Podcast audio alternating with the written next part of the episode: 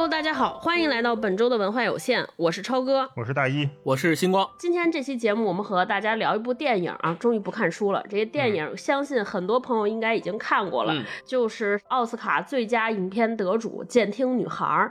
今天这期节目是我们和百年专业护肤品牌妮维雅联合策划的。之所以会聊这部影片呢，是因为妮维雅最近推出了一个名为“致敬新生，敏感无惧”的一个主题活动。这个活动呢，主要就是鼓励咱们年轻人啊，勇敢无惧的探索新生活。那年轻人的肌肤呢，在探索新生的过程中，经常会面临一些，比如出油啊、皮肤敏感啊这些小问题。为此，妮维雅推出了一个名为“专研氨基酸洁面”系列的一个新品。我不知道咱们听。友里有没有年轻朋友有这样的困惑啊？因为我自己就是油敏皮，特别爱出油，这夏天恨不得一天得洗五次脸才能不冒油的那种。但是呢，我这个又是敏感肌肤，尤其是换季的时候，就是那种去油能力特别强的洗面奶，洗完我就会脸这个发红发干，有的时候还疼，有冒红血丝儿。妮维雅这款产品呢，就特别适合像我这种叫油敏肌肤质的人，因为他们用了这个专业的氨基酸的配方，在市面上诸多的氨基酸里边呢，选了那种最。中性温和、清洁去油能力最好的叫甘氨酸类表活，它不仅这个氨基酸类型适合这种油敏皮，而且添加的浓度和纯度也很高，因此呢洗得干净，也不会破坏这个皮肤天然的屏障。据说七天就能缓解皮肤这种外油内干的问题啊！所以如果有朋友和我有这样同样的肌肤问题的困扰，大家可以去尝试一下妮维雅的这个氨基酸洁面系列，希望用完了以后再也不受肌。肤敏感的困扰，大家可以更好的勇敢追求新生。嗯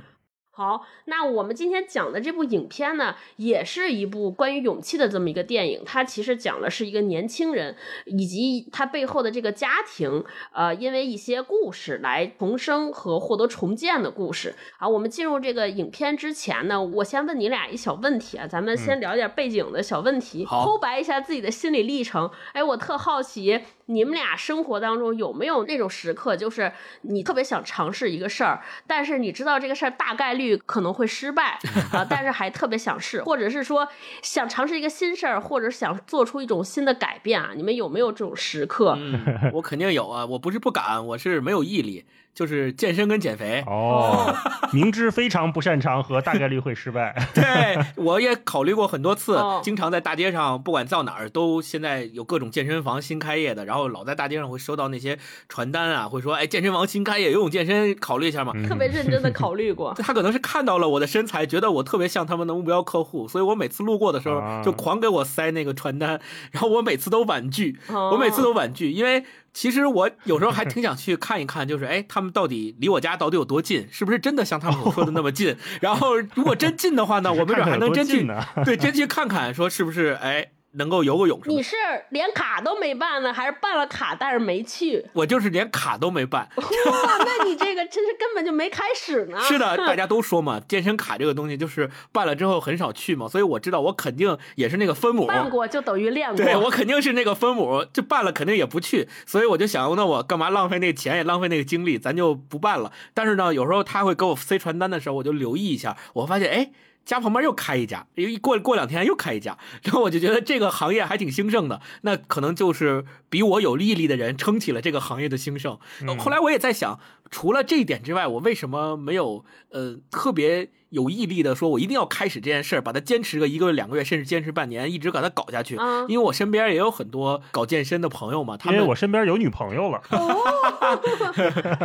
是因为就是呃，我确实。对这个事儿的紧迫程度，他可能没有在后头一直压着我，一直赶着我的这样的一个紧迫。比如说，我 举个例子，可能夸张了，就是有一天领导跟我说：“哎，你要不减到一百五十斤，你你就别来上班了。”那可能我就开始减肥了。就是他没有这么一个强烈的东西在后面推动着我，所以就没有特别强烈 的动力去做这件事。此时的听众知道，星光老师的体重起码在一百五十以上，暴露了，暴露了，那肯定在一百五以上。啊，对，这个就是我一直想干的一件事儿。不过话又说回来了，正是因为一直没有开始过，也没有尝试过，我就有无数次可以尝试的机会。然后每一次这个机会来临的时候，我都会动一下心，哎，要不要试试？这次要不要试试？然后每次都打消，算了吧，别试了。大一呢？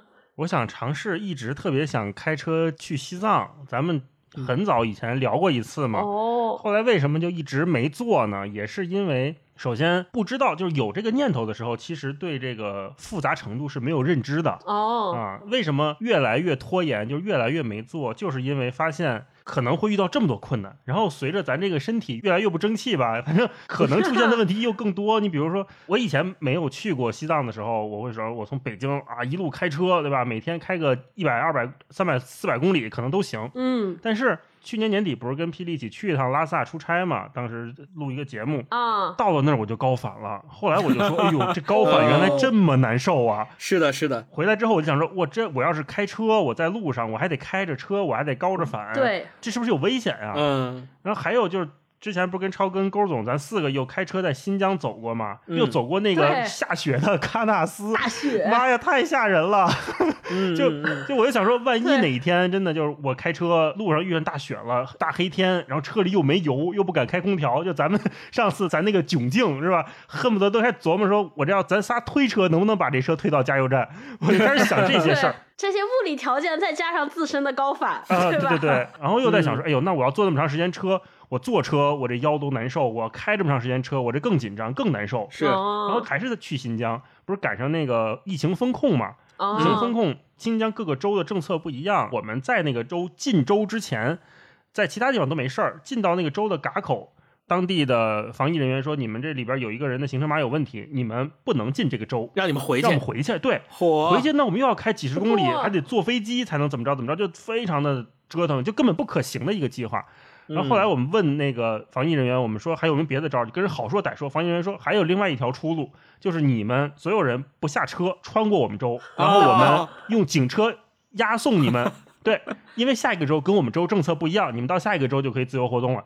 但是我们要开过这个州，我们又得翻山越岭，真的是翻山啊！就是底下是夏天、秋天，然后我们要开到那个山顶上，下着雨夹雪，是冬天，跟着警车，大家不要嗯以为这个警察叔叔开车有多么的规范啊！我跟你讲，在那个地方，大家开车是非常不规范的，最规范的就是游客了哦啊，严格遵守限行制度。但是我们嗯在那儿跟着警车开，警车说你就跟住我啊，其他的事儿你甭管。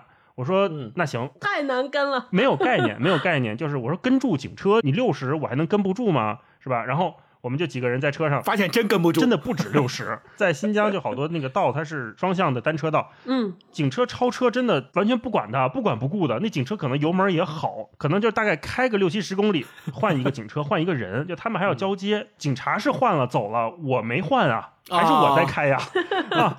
然后有一段就是警车开的又快，然后我又得跟着警车，我就问我说：“哎呀，我我这个会不会违章啊？” 就是非常的胆怯问人家，警察说。不用，你跟着我就不会违章。如果那个回头违章被拍了，你到时候可以跟他们说明情况，就可以把你违章消了。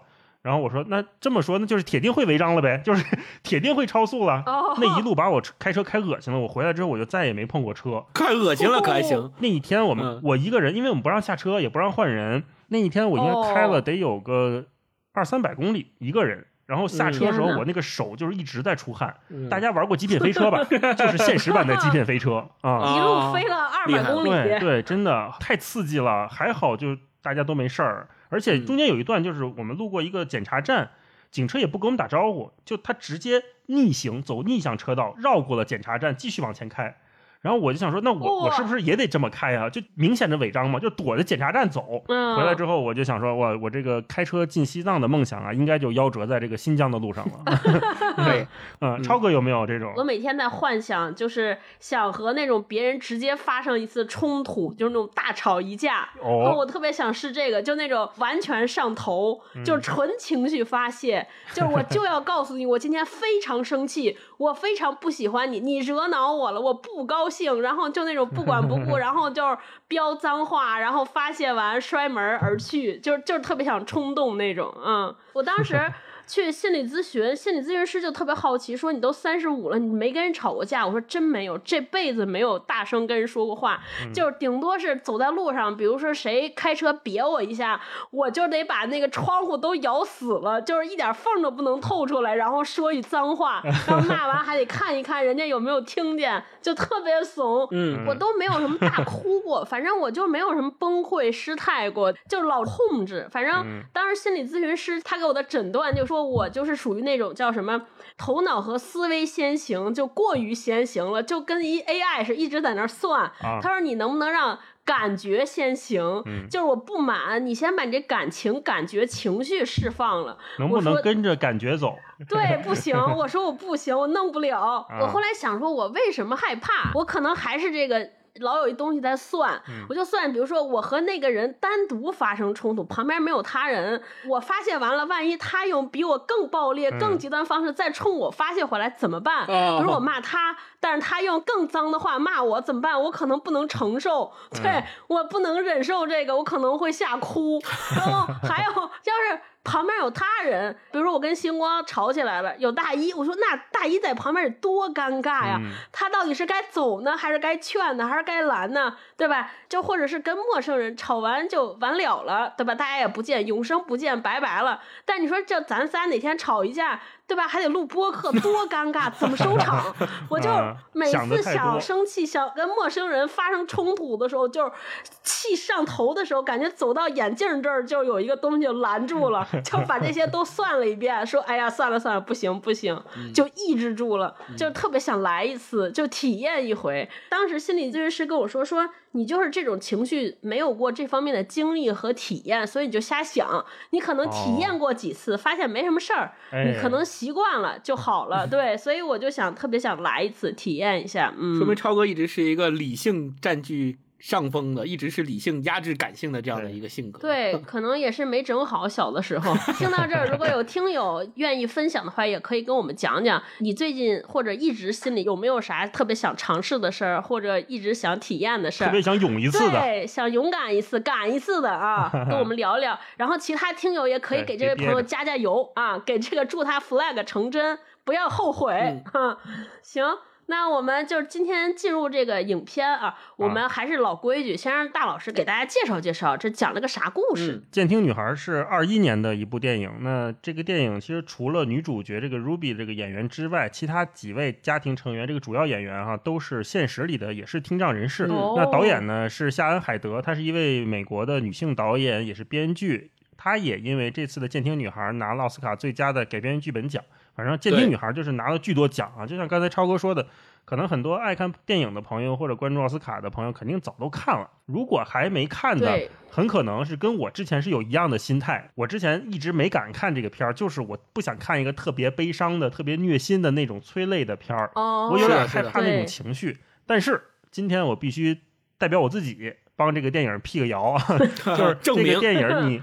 开怀大笑或者你会心一笑的次数，一定比你流眼泪的次数多。对啊，是这么一个片儿。嗯，而且这种感动，就像我刚才说的，它就我不太想用催泪神片这种概念哈、这个有点奇怪。但这种感动它是发自肺腑的，哦看完是一种很舒适的情绪的流淌，对不，是那种硬上情绪。没错，所以我觉得这也可能还真的就是这位女性导演在洞悉人性、合作很细腻的表达的时候，她很擅长去做的东西。嗯，啊，那这个故事讲了个什么呢？就是一家四口，爸爸妈妈、哥哥、妹妹，三位有听障，只有这个女主角这个妹妹 Ruby 是正常的。我们说的是健听人士。这一家子呢是以在海上打鱼为生的嗯，啊。那随着政策的不断变化，他们也发现这个打鱼的生意越来越不好做，而且因为他们呃平时出去打鱼是这个。父亲带着哥哥和妹妹，他们三个人在海上打鱼，也有很多情况下是非常不便利的，就是听障人士他要听这个海上的警报啊，或者是做一些步话机的沟通啊，他们是听不见的。对，是的所以他们被监管，然后去卖鱼，怎么去克服这一系列的问题，是他们家现面临的第一重困难。然后他们还面临一个第二重的困难，就是这个电影里慢慢在推进的一个剧情或者说危机吧。就是说，这个女主角 Ruby 因为很有唱歌的天赋，所以很喜欢音乐。然后在有一次合唱团里面，她被老师发现了，说你真的唱得很好。经过训练之后，她其实可以去考伯克利大学。那这个考没考上，我们留一个悬念，一会儿再说。他去伯克利上学，那他如果离开了之后，势必会给这个家里面的支柱产业，这打鱼这个事儿带来很大的影响，就没有了他哥哥和他爸爸就没法去在海上去打鱼了。对，嗯家里的经济来源就断了。经济就有问题了。那再说一下这个电影的要拿奖的情况，因为他在拿奖方面是一个相对比较少见的情况。它最早是在这个圣丹斯电影节首映的，就是一个新人电影的一个电影节。嗯，然后它是一路拿奖，就是从美国电影学会、好莱坞影评人协会、美国演员工会、英国电影学院，然后一直到各种金球奖都拿后来拿到了奥斯卡奖。嗯作为一个新片，这么一路拿奖，从小奖拿到大奖的案例是比较少的。对，而且它因为也是算是一部跟音乐相关的电影，它里面的歌也非常好听，它还拿了好莱坞媒体音乐奖这好几个跟音乐相关的奖项。哦那他为什么这么能拿奖，或者说这个奥斯卡为什么给这样的电影？一会儿我们可能聊到奥斯卡的时候，我们再细说，这就不多说了。嗯还有一个呢，值得讲一下的，就是它是去年嘛，二零二一年第九十四届奥斯卡的最佳影片奖，这就是全世界可能电影行业最关注的奖之一了。对，那这也是奥斯卡历史上第三部改编电影拿到最佳影片的作品。啊、嗯就只有三部，这个是《监听女孩》是第三部，第一部是五九年的一部片叫《虚滨》，这个可能我们看的不多。对第，二部我们就很熟悉了，就是零六年获奖的《无间行者》，对改编自我们的《无间道》。《监听女孩》就是史上第三部改编的原作是法国的，也是非常著名的电影，叫做《贝利叶一家》。对。那这可能就涉及到一个永远会被讨论的问题，就是改编的电影到底是原版好还是新版好？嗯很多看过原版的朋友就会觉得说，你这个改编也能拿奖吗？或者说大家会对这个事情有怀疑。嗯呃，我有一个非常武断的判断方法，就是你第一次看的哪一版就是哪一版好，没错，所以大家也不用争这个。今天聊《监听女孩》，可能后面我还会再跟大家分享一些呃嗯原版里的元素和《监听女孩》里面的元素设定不一样的地方，比如原版里面他们是开农场的，并不是卖鱼的，他们是卖奶酪。哦，那这种改动对电影是加分的，还是弱化的力度啊，或者怎么样的？一会儿我们聊细节可以再聊。好，嗯这部电影的算是男主角吧，就是 Ruby 的爸爸，他本人也是电影行业的演员，也是导演和制片人。虽然他是一个听障人士，也哦也很了不起。他通过这部电影，不仅拿了奥斯卡的最佳男配，也拿了金球奖的最佳男配，而且他真的是历史上第一位听障人士拿到奥斯卡最佳男配的。哦，在电影里面也看到了，Ruby 的爸爸演的是非常好。所以总而言之，没错真的就是一部此处无声胜有声的好电影。是，刚才大一老师介绍这么多，我再补充几个非常有意思的点吧。第一个就是这个片子是在圣丹斯电影节一亮相就收获了特别多的好评，然后苹果公司在 Apple TV 加，它要在 Apple TV 加的流媒体上面去播这个电影，然后他就花了两千五百万美元的高价买下了这个片子的全球发行权。史上重金，两千五百万只买全球发行权，这个还是很重要的一个手笔。然后另外，刚才前面大一老师也提到了。片中露比的父母其实都是由真正的听障人士来出演的，除了那个嗯获得奥斯卡最佳男配角的父亲的饰演者之外，那个饰演他妈妈的女演员也是特别值得一提的，她是奥斯卡历史上第一位获得奥斯卡最佳女主角的听障人士。她早在一九八五年的时候就获得过奥斯卡最佳女演员，也是出演一个听障人士。嗯所以相对来说，我们可以从这个片里面看到真正的听障人士他们在正常生活当中的交流到底是什么样子的，都是自然的。他改编自贝利叶一家，他贝他对贝利叶一家的改编的很多点也是非常出彩的。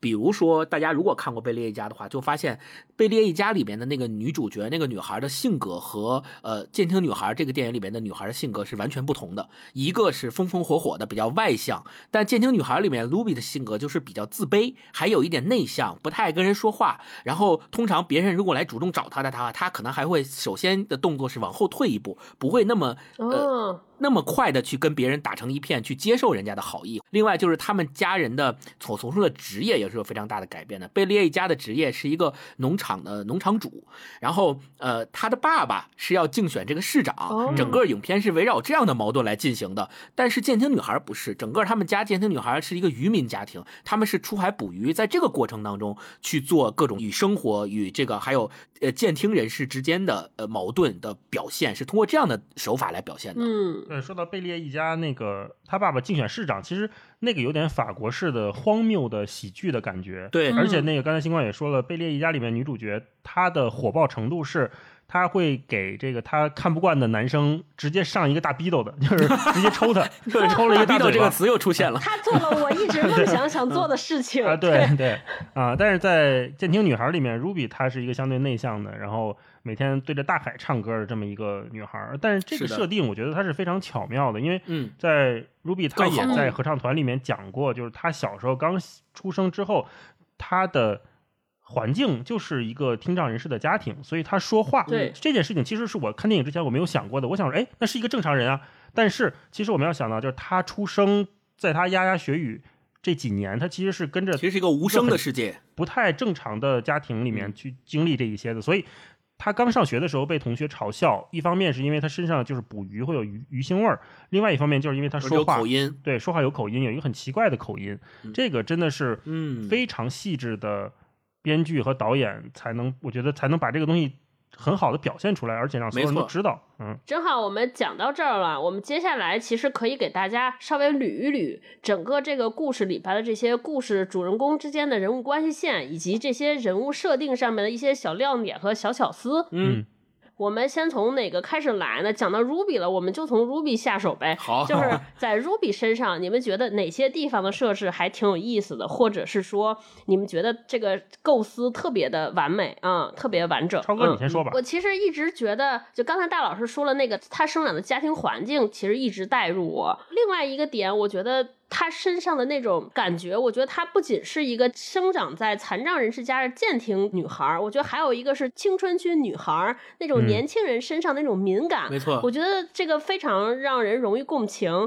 比如说她在学校里边那些表现，她特别强的防御的心态，她不太容易跟人打开心扉。我觉得这上面的设定特别好玩。比如说她爸爸和她妈妈开车来接她的时候，放了特别大的嘻哈音乐，然后她就是一直觉得我的爸爸父母给我丢脸了。啊，匪帮说唱，他可能觉得这些太粗俗了，因为他可能是一个特别喜欢那样高级高雅音乐的女孩儿，她喜欢听的音乐都非常前卫的或者新潮的那种乐队，对吧？同时呢，她在生活中，我能共情到，就是她很多的这种东西是她自己设想出来的，比如说她和后边她有一个小男朋友，她跟那个男朋友约会，然后发生了一些父母间尴尬的事情，对吧？第二天大家都在讨论了，他就觉得说。对，他就带入了说这个男孩是不是呃出去传我们家的闲话，又让这些人瞧不起我，对吧？嗯呃，他其实是不是也反映了这个男孩本身和其他的那些看不起我的人一样，对我有歧视？嗯但是殊不知讲开了之后，发现这个男孩说他特别羡慕他们一家人的生活，说哎，你们虽然是是一个呃生理上不完整的家庭，但你们是永远充满爱。我觉得这个就特别反映了我们青春期时候的一些，就你你也不知道哪来的那种自尊心，我不知道你们俩身上会有没有，你就会觉得就是老有一种觉得，哎呀，是不是他们在说我，啊是不是他们议论我啊？我要赢，我不能够表现的怎么样，就是那种特别纤细、特别敏感，但同时为了维护自己的尊严，会做出好多特别厉害的事儿的这些举动啊。嗯他身上这点设计我还挺喜欢，他不是一味的那种像怯懦、自怜自艾，对吧？他还有那些反叛的部分啊，我觉得还挺喜欢的。嗯你们俩呢？嗯、我觉得这个电影里面的那个女主角，她最典型的一点就在于，这个电影里面所有的故事情节的线索集中到她身上，都变成了一对矛盾。比如说，她追求嗯自己的音乐梦想，和她是不是要留在家里帮助爸爸、帮助妈妈、帮助哥哥，然后来经营自己家的生意，这是一对最突出的矛盾。另外还有一对矛盾，就是她是不是应该勇敢的去追求那个。自己有好感的男生，还是他发觉那个男生好像哎在传他们家的闲话，有这样的嫌疑的时候，他他是不是要跟他绝交？这也是一对小矛盾。还有就是他在帮家里头去经营这个渔场的生意的时候，经常会迟到。本来对他特别抱有期待的那个老师，并且愿意无偿的教他，让他考上伯克利音乐学院，但是他老是迟到。在这个过程当中，他自己也有矛盾，也有纠结，我到底是应该怎样选？这个抉择在他的人生历程当中。也恰巧发生在他，呃，在成年和未成年这个界限这个设定啊，特别的好。也许我们每一个人在看到 Ruby 的时候，都会从他的身上找到自己的影子。大老师呢嗯？这个影子来源于哪里呢？就是一个寻求认同和渴望认同的过程。嗯我觉得有两方面，一个是就是这个明面上的设定哈，就是他参加合唱团这件事情，这个原著里面也是这样的嘛。我觉嗯得参加合唱团，它就是一个我需要一个集体。他为什么要报社团嘛？其实我就是要进一个集体。那这个在合唱团里面，我们是有各个声部的，然后大家一起来唱同一首歌，各司其职。其实这是一个每一个人在青少年时期都渴望的，我需要有一个团体来让我融入，有这么一一层含义。嗯然后另外一个有一个小细节，就是就除了这种群体上面他需要这种安全感以外，他也特别需要精神上面跟他在意的人产生连接。除了跟她那个男朋友一起唱歌以外，她还有一个特别偏门的喜好，我不知道你们有没有印象，就是她特别好那个闺蜜来他们家玩，然后进到他们家，拿起了一个唱片，又是一个唱片，就这个唱片其实是，呃，电影里面夹带的私货，我觉得就是导演想夹带私货。呃，Ruby 给她闺蜜说：“我给你放一首，放一个唱片听。”然后那个唱片其实我们一般人来说啊，其实是有点难听的。然后他说这什么玩意儿？他说这个叫做 Shakes，就是叫夏格乐队或者叫肖格斯乐队。她的闺蜜其实完全不能理解这个音乐，你好在哪儿，喜欢在哪儿。然后好在哪儿？对，然后 就过了这段了。后来又有一场戏，就是这个男孩那会儿他们俩还没好上，就还有点小羞涩的时候来他们家练歌，去家里练歌去了。嗯，哎对。然后这个男孩说：“哎，看见说，哎，你竟然有这张唱片。”卢比刚开始还。有点没太敢相信，说男孩说：“我其实是来把这张唱片偷走的。”说明这个男孩也非常喜欢这个乐队，对对对，也很喜欢这张唱片。对。然后 Ruby 其实他是很惊喜的，因为本身这个肖格斯乐队或者叫夏格乐队在历史上是很有名的。他在美国六七十年代是一个很有先锋性和争议的乐队，就很多人觉得他们非常难听，完全不在拍子上。但是也有人说他们是像 Beatles 一样伟大的一个乐队。对，所以如果大家感兴趣的话，可以去搜一搜他们的歌听。我听了之后，确实我也有点找不着拍子，嗯，过于前卫。而且这个肖格斯乐队为什么 Ruby 这么喜欢？这里面其实还有一层设定，就是肖格斯乐队的组成是三个女孩为主，她们三个人是一家人。他们是啊几个姐妹一起组成的这么一个乐队。后来他们乐队再加进去人的时候，也是他们的兄弟姐妹一起来参加。所以就是说，音乐对这一家人或者对 Ruby 的意义，不仅仅在于好不好听。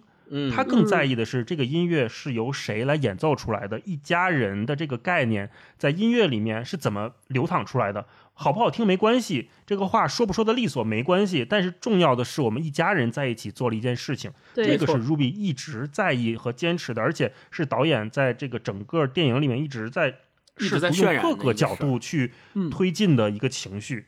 所以我觉得就是看到这儿，我就会觉得啊，那 Ruby 真的是一个他非常在意家庭的人。那后面也有他的很多纠结，他们那次被罚了之后，对吧？那 Ruby 说决定说我。不走了，我要继续卖鱼。学校可以等一等。对，这个时候其实他哥哥又出现了，他哥哥又又是一个很了不起的角色啊。嗯，所以我对 Ruby 的感情就是，首先第一眼看到他觉得很阳光，然后随着整个电影的进程，这一个多小时、两个小时，我会觉得我跟他一起成长了。然后我在他身上看到了很多我们年少时候的那种不切实际也好，渴望。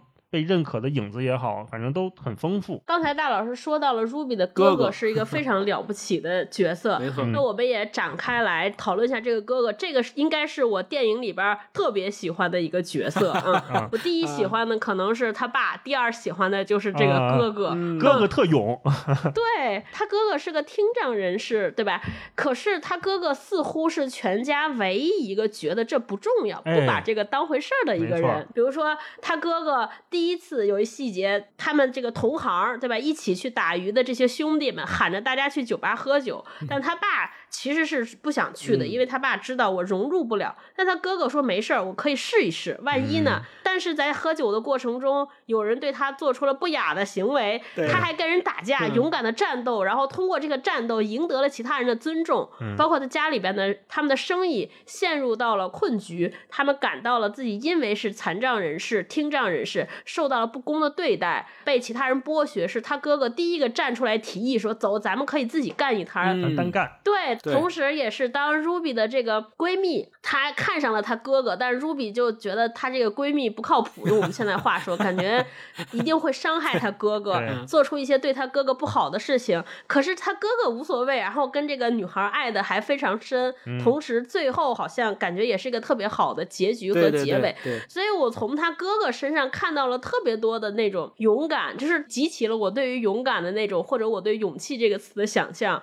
我觉得勇气首。首先，一个最重要的概念就是不能给自己设限。或者说不能被自己脑海中那些未知的念头所绑住。我觉得他哥哥至少在这一点上就冲破了这个东西啊，没有被那些过去的人们说的经验呀，或者是人们经常给他画的那些不行啊、不可能呀、会有问题的这种东西所束缚住啊。他所有的态度是我先来试试，我们先不要考虑我是听障人士，包括他妹妹说我要是去上大学走了，你们怎么办？你们这生活怎么办？他哥哥说一句特别好的话，说 Ruby 没有你之前，你出生之前，我们这个家庭都好好的。嗯哥哥对妹妹那个感情，我觉得就有一种我以前全心理解的维度。我以前觉得所谓的家里的爱护呀、保护啊，都是那种说，哎，你别去。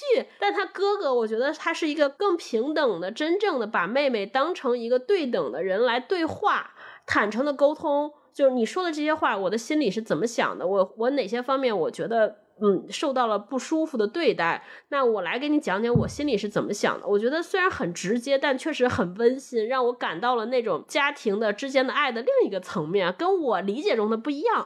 啊你你们俩呢？没错，超哥说那个哥哥跟 Ruby 最后那一段争论吧，或者是对话一段猛输出，其实我看的也是感情很复杂。一方面是嗯常规会觉得哥哥和他们一家是需要 Ruby 的继续帮助的，或者说对需要他的继续参与这个家，好像才能更正常的运转下去。但是所有的这些想法都是基于我们作为这种健听人士对这种听障人士的想象。对，就是我们看到这里的时候，依然是处于就是观众的那个视角，就是我们还是以一个观看者的心态再去看这一个家庭，说，哎呀，他们可能需要帮助，是有有这样的心态。但是在这儿的时候，嗯，他的哥哥就 Leo 他就说出来了，说让我来做，对吧？他妹妹说，那我走之后你们怎么办？Leo 说让我来做，说让他们学习怎么跟听障人士相处，我搞得定。对，我觉得这几句话非常的了不起特。别有力量。我们到底应该怎么去面对，就是和我们不同的人？对呃，这些听障人士，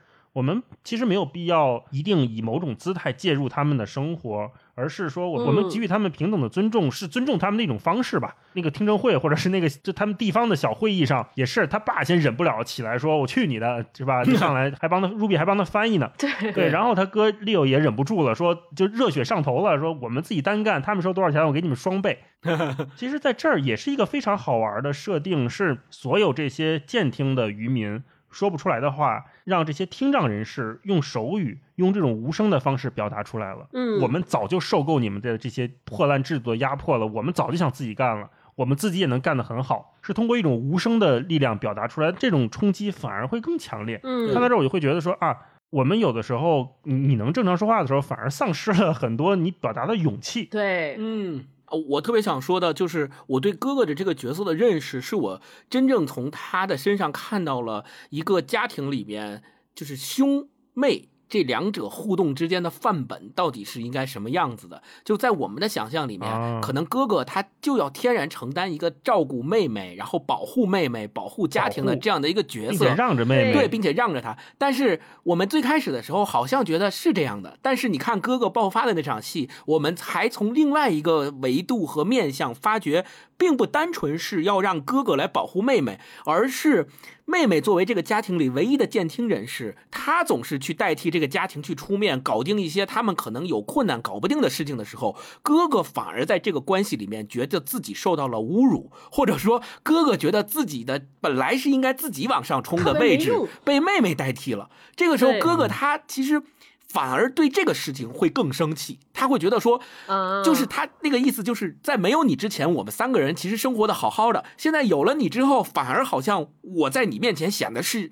是特别弱，是我成了一个弱者的角色。他特别生气和特别受不了的是这一点。那我们就发现他们的这个角色有了一个小小的反转，反转成了说妹妹成了这个家庭好像对外沟通的人，她成了这个家庭去保护这个家庭，去为这个家庭争取权益，去为这个家庭跟正常的健听人士们去沟通的这样一个角色。那哥哥的角色本来是要作为一个保护者，反而变成了一个被保护者。那从这个维度上，我们可以看到哥哥的这个情绪的转换，在这个电影里面也是描述的非常的细致，而且最后我们会发现，我自己的感觉是，哥哥是最不依赖于。什么人的？嗯比如说父亲和母亲，他们都嗯特别鲜明的表现出了对 Ruby 的依赖。最开始的时候，母亲说：“呃，你不能走，你走了我们怎么办？你走了，记者来了，得翻译谁谁谁翻译啊？没人翻译了，这个是非常强烈的依赖。而且这会儿 Leo 是说我能读唇语，他说来着，然后他妈还。不想用他的这个技能，说你你读不过来啊。嗯，是的，所以在这个表现里面，我会发现他的爸爸啊，Ruby 的爸爸和妈妈都特别依赖他，但是好像他哥哥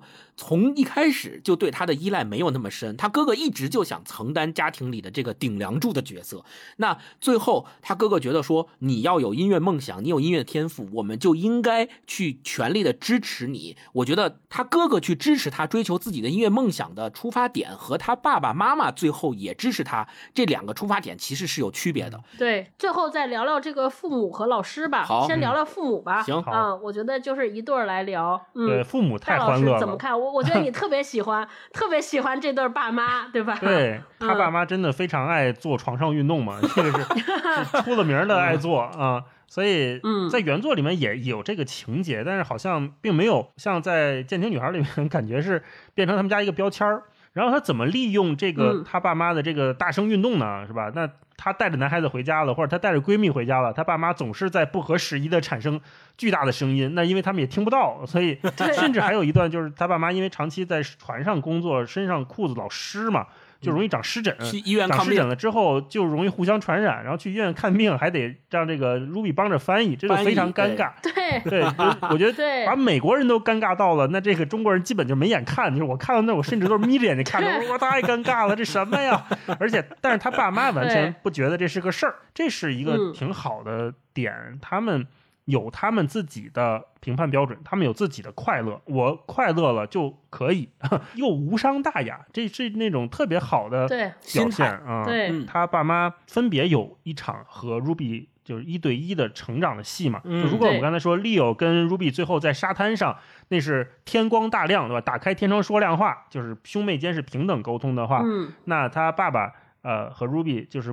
就是摸着 Ruby 的这个喉咙，感受他唱歌的那一段，其实是非常动人的。原来他爸爸是靠屁股是吧？靠匪帮说唱来感受音乐的律动。但是真的，当他爸爸静下心来感受女儿的歌喉的时候，他轻轻的把手放在女儿的喉咙上，是能感受到那个细微的震动，嗯，感受到女儿的歌声。那是一场父亲跟女儿都成长和相互。了解的一场戏，然后他母亲也跟他有一场一对一的戏，也同样，我觉得这三场戏其实代表了 Ruby 的三段成长。那他母亲也是，嗯，跟他非常开诚布公的说，那段独白也很有代表性。是，Ruby 问他说：“你有没有担心过我出生是健听的还是听障的？”他妈妈说：“曾经一度希望你是听障的，对吧？这样你就永远不会离开我们。”就我听到前半句的时候，我会觉得。这个妈妈是不是有点残忍？但听到后半句的时候，我突然一下又重新理解了她的动机。她怕这个孩子离开她，她怕她不知道跟他不亲，对，跟她不亲。我怎么抚养一个跟我不一样的人呢？我好像没有这方面的经验。那孩子能不能健康成长？他能不能快乐呢？对吧？这个是整个电影里面，我觉得他们都在试图去聊的话题。嗯，最后 Ruby 要去上大学了，他们说大早上起来是。他们叫醒的 Ruby，说起床了，准备出发了。Ruby 还以为去捕鱼呢，对，他还上了个闹钟，以为要去捕鱼。然后他爸妈跟他比手语，说，即便我们要把你踢出家，也要全家人一起做。啊 又回到了那个 一家人才是整整齐齐的这个概念上。对对对，而且他爸真的很爱他妈，说哇，这你妈这么。hot，我怎么能忍得住呢？两周根本不行。在那块真的 对对对，太逗了。因为医生给他们建议说，他们得这个疾病两周不能有夫妻生活。他爸说不可能，不可能，我怎么能啊？忍不住，你妈这么好看，忍不住。然后他妈还有点小羞涩。对，嗯。另外就是我看到了 Ruby 的父母的状态和他们之间的感情的沟通，我才知道 Ruby 从小生活在这样的家庭里面。即便我们在性格上看来他是有点自卑的，好像有点不爱跟别人沟通，但我相信他的心理状态一定是非常健康的。生生在这样的家庭的孩子不会有不健康的心理。嗯。我其实是觉得，就是他们这个四个家庭成员，其实每个人都有一段恐惧和走出恐惧、突破困境的这么一个线索的变化。对，呃，在他父母身上其实也有。就我们前面讲说，Ruby 本身呢，他的恐惧是在于说，我的家庭离开了我行不行，对吧？我到底能不能够追求自己的生活？我会不会因为我让整个家庭破碎？因为我的离去让整个家庭破碎？我觉得这是他内心的恐惧。那他。哥哥的恐惧呢，是来自于说我是不是能够做一个称职的哥哥，我的妹妹会不会因为被我们拖累而怎么样？我觉得他爸其实内心中也一直有一个恐惧，那就是作为一家之主，一个顶梁柱，能不能让这个家庭正常运转？对，所以他爸爸其实更多的是在在担心说，啊，那家庭的这个经济收入来源没了怎么办？啊，我的女儿能不能再去追求她想要的生活？她爸爸是被这个东西困住。哎，到到最后，她爸爸。特别好的确认了，通过就大老师说的那一段，他可能确认了或者感知到他女儿真的在唱歌方面非常擅长，就是唱歌这件事儿能给女儿最大的幸福和快乐。哎，他爸爸就鼓励他去了。我觉得他妈身上那个恐惧，我就更能感同身受。我觉得我从他妈身上看到了我妈的影子。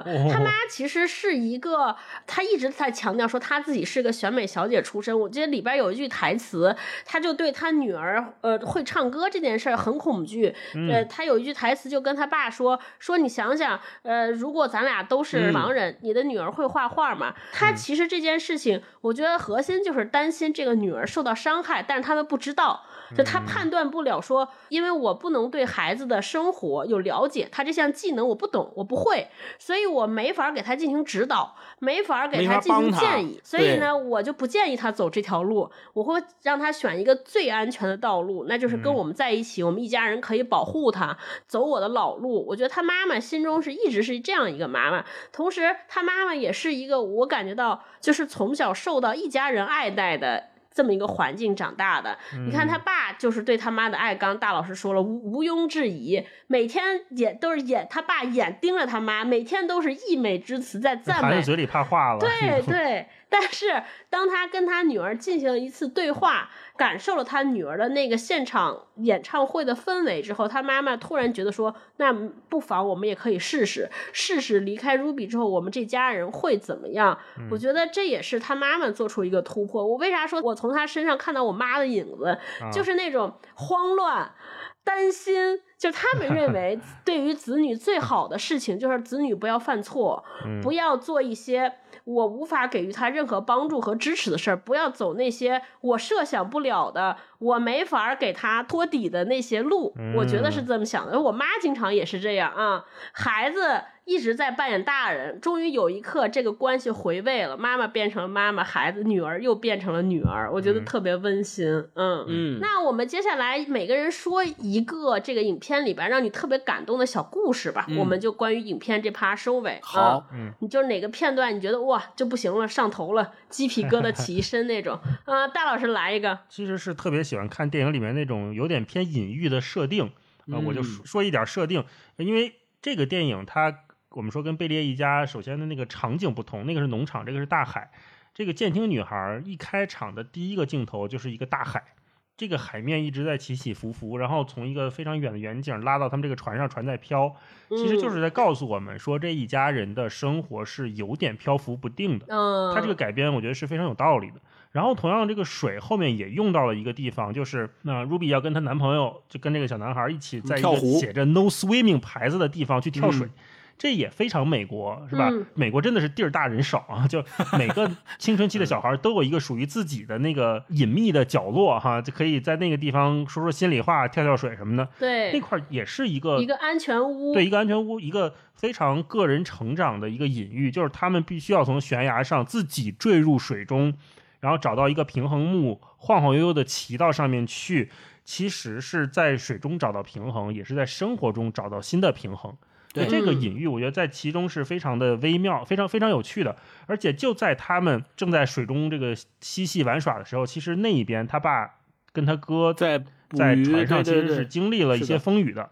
对，其实是遇到了一些危机的。这个双线叙事是很有冲击力的。一方面是一个非常美好的青春，它必将美好，他必将找到自己的平衡感。另一方面是，如果他脱离了这个家庭之后，这个家庭也会需要这个家庭里面的人重新找到生活的方式。所以这两条叙事在并行的时候，我看的是非常过瘾。嗯，然后另外还有一个可能算是我的过度解读哈，就是一个视角的转换。这个我们之前在聊饮食男女的时候也聊过这种高低的，嗯，这个位置的转换。就刚开始那个第一场戏，就他们捕鱼回来，这个 Ruby 帮着他们谈完价格之后要去上学了。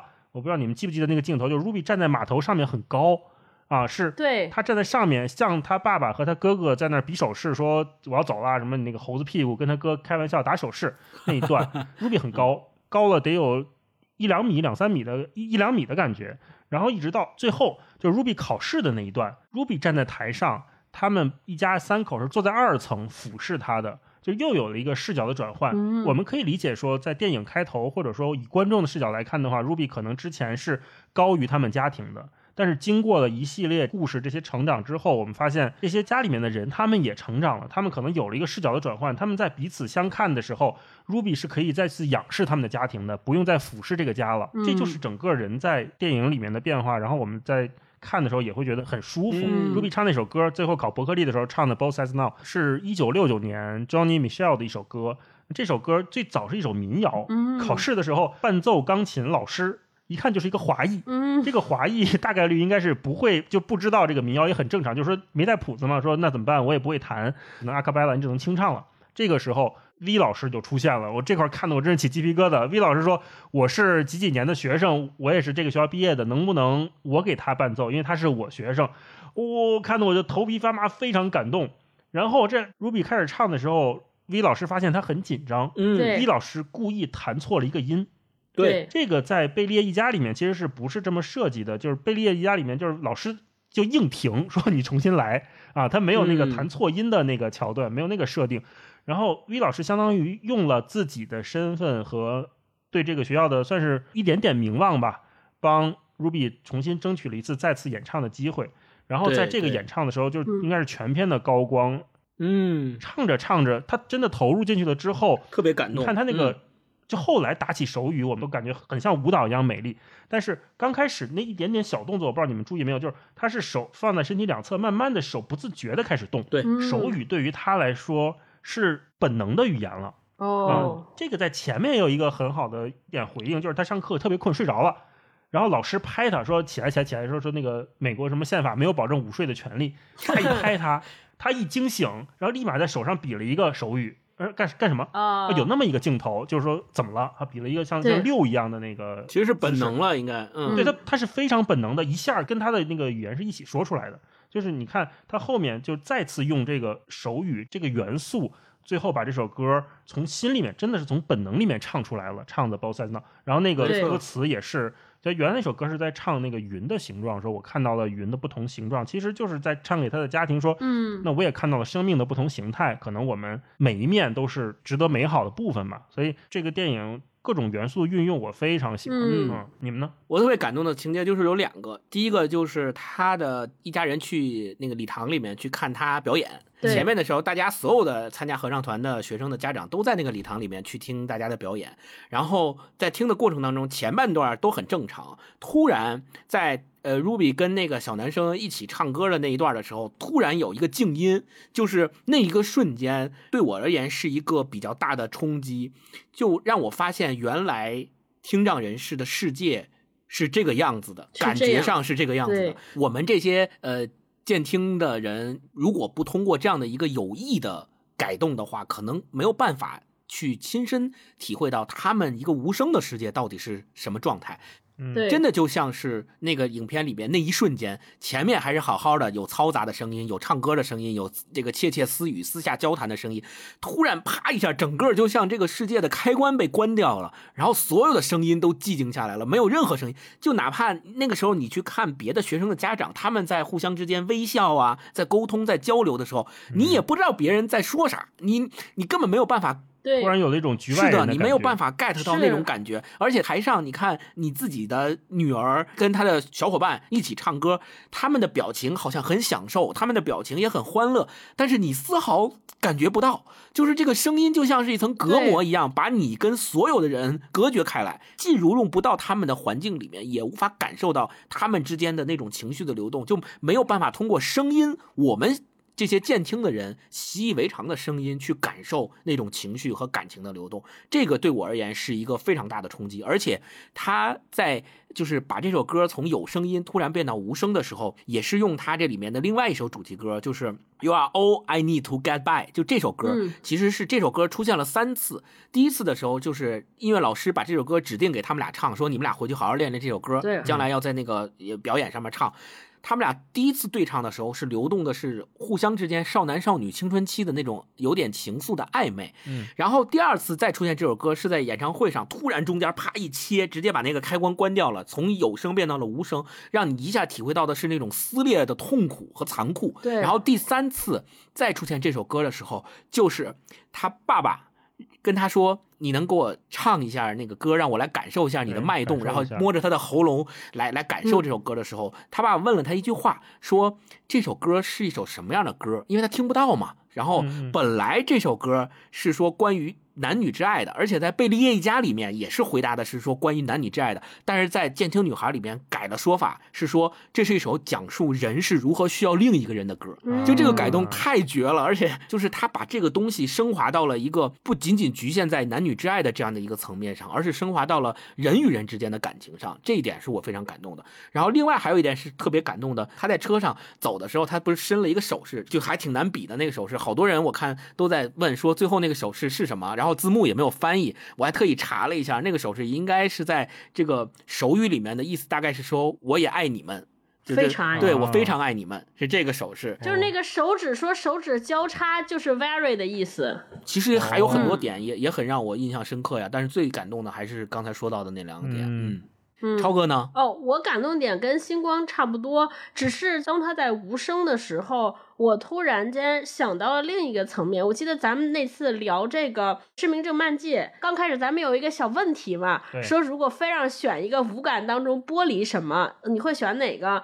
我当时第一选择选择的就是我想把听觉，啊我可以，因为我当时就觉得说，嗯，如果不能说话，不能听，其实也挺好，挺安静的。就我当时特别浅薄的这么认为，但是这一刹那安静了之后，我突然发现了有一些场景是不行的，就是你无法感受到你最爱的人他在表达情绪，是的，哦就是当别人在唱歌，你都看到所有人为你的女儿的歌声感动，热泪盈眶的时候，可是我不知道发生了什么，嗯融入不了。我觉得这个实在是太难受了。我想一想，我一个当妈的，我就在那想说，哇，所有人都给铁锤喝彩，都鼓掌，说哇太棒了。然后我说，哎，我儿子到底干了什么？我完全不能参与到的当中，我觉得特别残忍。嗯，后来不是就是星光说那桥段，他爸就摸着那个女孩的嗓子说：“嗯你再给我唱一遍。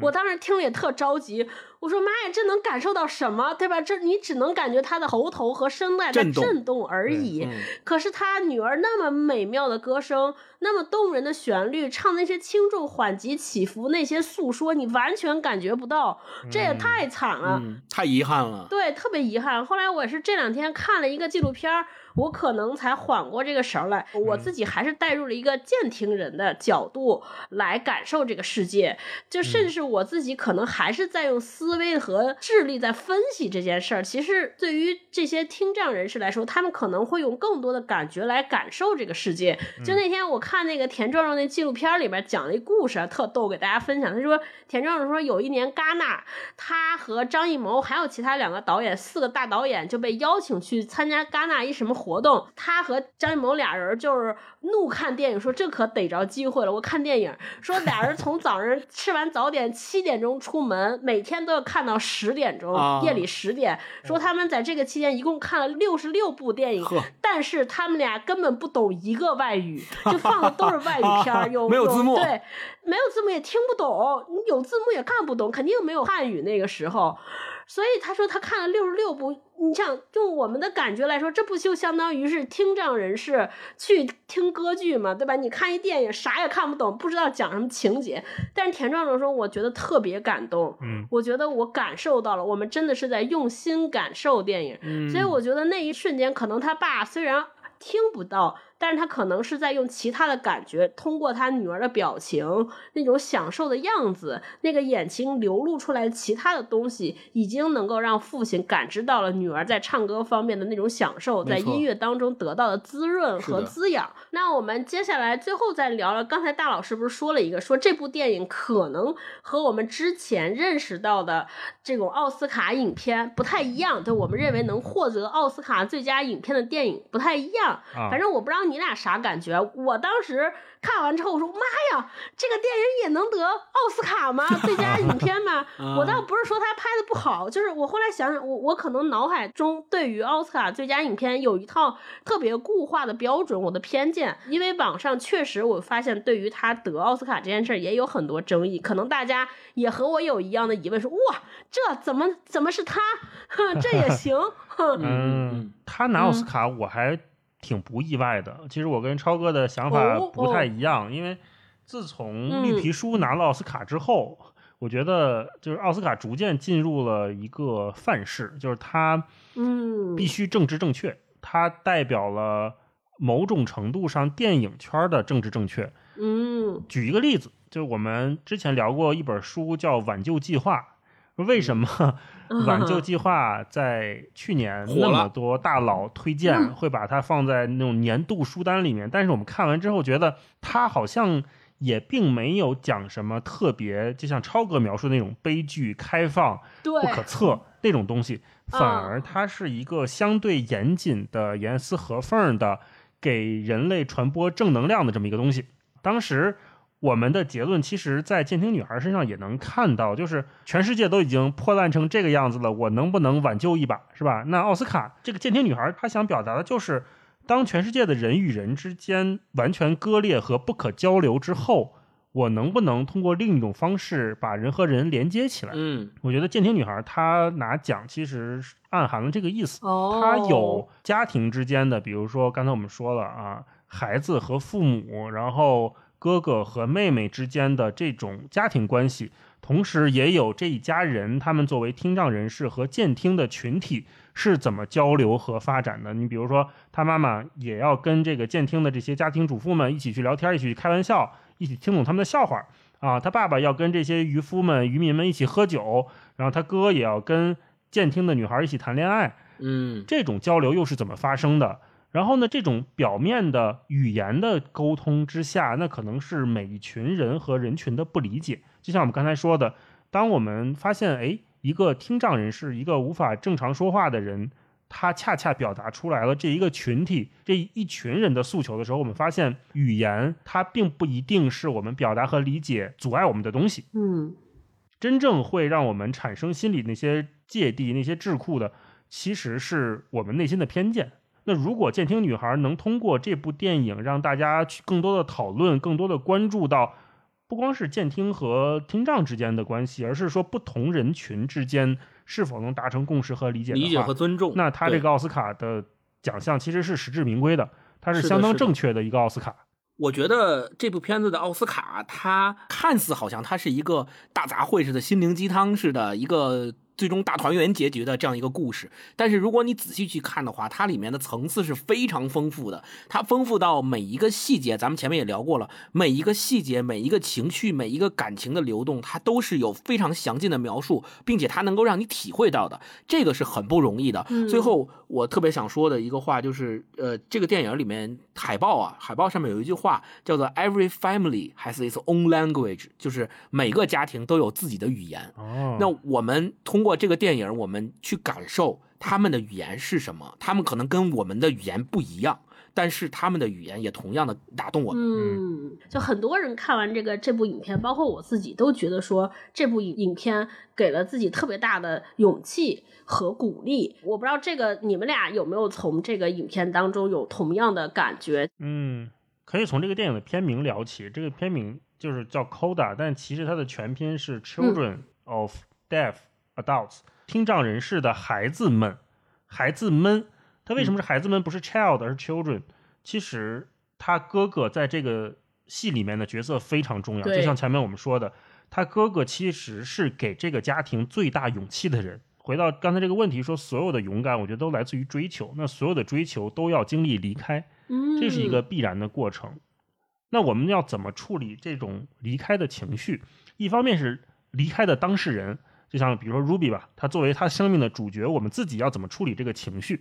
他肯定是要经历一番拉扯的。对。另一方面，我们也看到，作为家长或者我们广义一点说，就是被离开的那一方，我们每个人可能都经历过这种所谓的背离、分离，或者都看过我们爱的人的背影。那可能是我们坐上远行的车，然后看到父母越来越小的身影，这也是一种离开，对吧？嗯也可能是经历某一次恋情的分手，你看到你还爱着的人消失在某个街的转角，对吧？也可能是毕业，你送走四年的同窗的舍友，看着他们离开校园，其实这都是离开。嗯，而当我们知道这种离开是不可避免的时候，当我们知道他们的离开是要面对更大的世界，遇到更对的人的时候，我们其实是可以由衷的从心里面为他们祝福的。嗯，对这才是我们面对离开的更豁达的，让自己也更自洽的一种态度。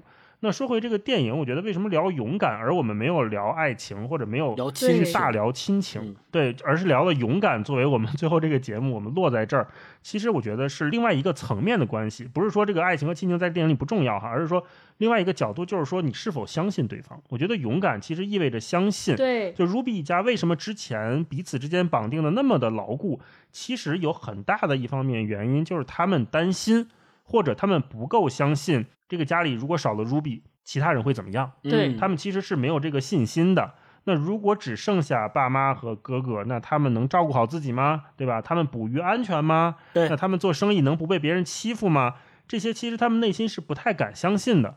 然后就说到了 Leo，就说他哥哥，当他哥哥在最后沙滩上跟 Ruby 说我们可以自己来，你要相信我，我可以做到的时候，其实这整个家庭他们都进步了，他们都有了另外一层的重生，意识到了新的东西，对吧？他们真的就是走到了勇敢的那一步。刚才又说温暖，说说这个勇敢，我觉得温暖也不是刻意去掐人，不是说去拍那个使劲怼脸、拍大特写。我觉得这个电影里面很好，它没有那种怼脸、拍大特写，要演员开始流泪了那种就没有。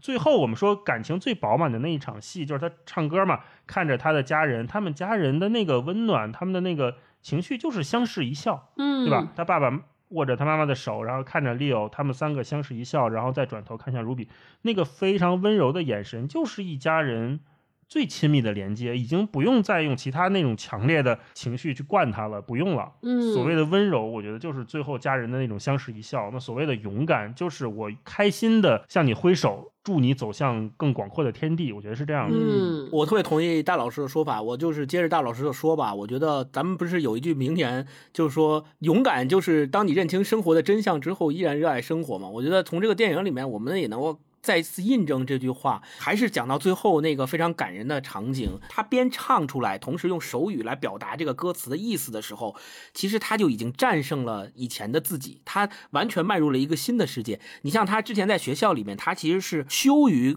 用手语来跟父母沟通的，甚至于他爸妈来开车接他，放那个摇滚乐特别大声的时候，他爸妈跟他用手语沟通，他都不愿意说赶紧走，赶紧走，你在这干嘛？就是赶紧别让我同学看见我用手语跟你们沟通。他在最后的场景里面用这种方式，第一个是表现出了他对自己的和解，第二是他真正的意识到了。他父母和他的哥哥家庭给予他的爱，才是支撑他和支持他走出这一步、战胜、获得新生、勇敢的踏出这一步的最终的力量。当他勇敢的去爱那些所有爱他的人的时候，那他的追求就一定是平坦的，展现在他面前的路途就一定是平坦的。超哥呢？我今天看完这个电影之后，我就立刻想到了我们前几期聊的那个李安的那部电影，就是《饮食男女》。在那部电影里边有一个台词，就是家人之间的彼此顾忌才能成为家。对，那这个电影好像和我们之前那个电影看到的家庭氛围截然相反，就大家完全没有彼此的顾忌，尤其是父母。太不顾忌了，也是。首先是源于东西方两种文化之间的差异或者差别，我觉得还有一点可能是我们不太习惯于袒露自己或者坦诚自己。我觉得勇气的一部分是在于你要敢于把自己的感受直接剖白开给别人看。我在想，我们很多时候说家人之间的彼此顾及，那个顾及当中可能有一些些源于是我们对于家人自以为是的判断和理解。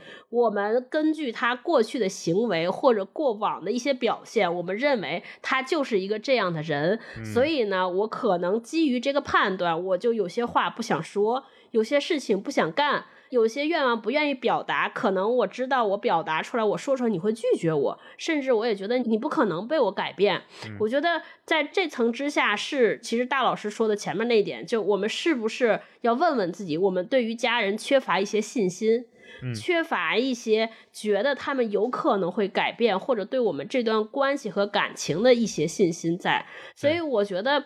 勇气这个事情，在我看来，这个电影告诉我两件事儿。我觉得一方面是要永远给别人以信心，我要相信别人有改变的可能，别人有沟通的可能，别人可能有理解我的可能啊。我觉得这个是有。另一方面，我觉得大家也要有不害怕被拒绝。不害怕面对挑战，或者不害怕面对那种不堪的境地的那个心理准备，我觉得在这个前提之下，我们要勇敢的把自己袒露给别人。对，但因为只有每个人都可以彼此的剖白，彼此的袒露，那大家才能有助于互相了解、互相知道、互相才能最后达成互相的支撑。我先走出这一步。每个人都往前迈那么一小步，可能大家这这些理解也好，互相体谅也好，才有建立的可能性啊！这是我看完这个电影的最大的启发。没错。那今天的节目我们就到这儿啊！大家也可以在留言区跟我们说说，你听完这期节目，或者你看完这个电影，对于勇气的理解，或者是你有什么需要有胆怯的事儿，也可以写出来，我们其他亲友给你一起打打气、鼓鼓劲啊！最后呢，感谢妮维雅对我们这期节目的大力支持啊！九月来了，我们节目有很多年轻的听友，可能进入新的人生阶段，要么是进入新的学校，对吧？可能开始上大学，开学了，对，或者是开始一段新的工作，或者是从那个校园进入职场，开启一段新的旅程。啊，无论如何，我们都希望大家可以用新的面貌或者新的状态来迎接新生活的开启。祝大家新的旅途愉快啊！Enjoy yourself。对，每个人都开心啊！好，每个人都勇敢。行，那就到这儿，拜拜，我们下期再见，拜拜拜拜。